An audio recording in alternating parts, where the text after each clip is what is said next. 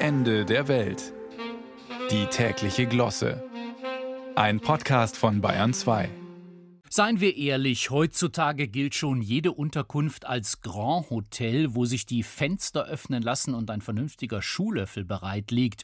Wenn der Zimmerservice dann auch noch nach 22 Uhr verfügbar ist, lässt sich der Luxus eigentlich nicht mehr steigern. Wir alle haben ja in Zeiten des Personalmangels gelernt, mit der sprichwörtlichen kleinen Karte klarzukommen und dass man neuerdings einen Euro für den Schutz der Regenwälder spendet, wenn man das Zimmer selbst aufräumt, spricht auch eher für eine gewisse Trockenperiode in der Kulturgeschichte der Hotellerie. Naja, manche halten es ja schon für Fünf-Sterne-Luxus, wenn die Regendusche nur noch mit dem Smartphone funktioniert. Und in der einen oder anderen Luxusherberge brauchen die Gäste bekanntlich das große Latinum, damit ihnen ein Licht aufgeht.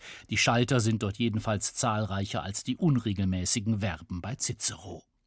Das war vor 250 Jahren noch etwas anders. Damals eröffnete in London das angeblich erste Grand Hotel der Welt und prunkte mit zwei Versprechen: einem warmen Ziegelstein im Bett und parfümiertem Wasser, wobei die Duftnote nicht überliefert ist.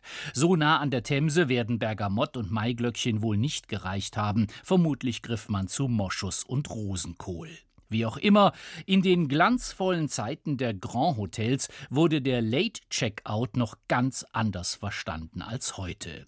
Coco Chanel blieb bekanntlich 37 Jahre im Pariser Ritz, Greta Garbo wohnte drei Jahre im Miramar in Santa Monica und Marlene Dietrich nahm die Suite Nummer 45 im Hotel Lancaster in Paris ebenso lang in Beschlag. Sie alle werden sich mit Oscar Wilde wohl gesagt haben, auf das Nötigste kann ich verzichten, auf Luxus nicht. Richtig genießen kann man den ja ohnehin erst dann, wenn nicht nur die Frühstückszeit, sondern auch die Abreise aufgehoben ist. Diese Geschichten spielen also alle vor der Vertreibung aus dem Paradies. Damals gab es ganztags Rührei und täglich Live-Musik, aber gehen Sie heute mal ins Eden, egal in welches. Nun gehören Göttinnen von Natur aus in den Himmel mit Balkon und nicht im Doppelzimmer mit seitlichem Meerblick, aber was sie wohl zu den Grand Hotels von heute gesagt hätten? Dass da neuerdings Leute absteigen, die einen Führerschein haben, fänden sie vermutlich ordinär, ebenso wie Männer ohne Frack und Frauen ohne Hutschachtel.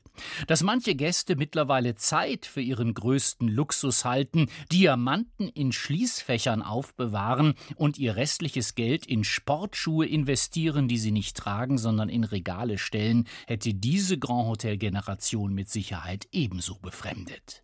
Die kannte nämlich weder Bargeld noch Kreditkarten, sondern nur Jetons und hohe Einsätze. Um alles andere kümmerten sich Leute, die was davon verstehen, aber mit denen verkehrte man nur schriftlich.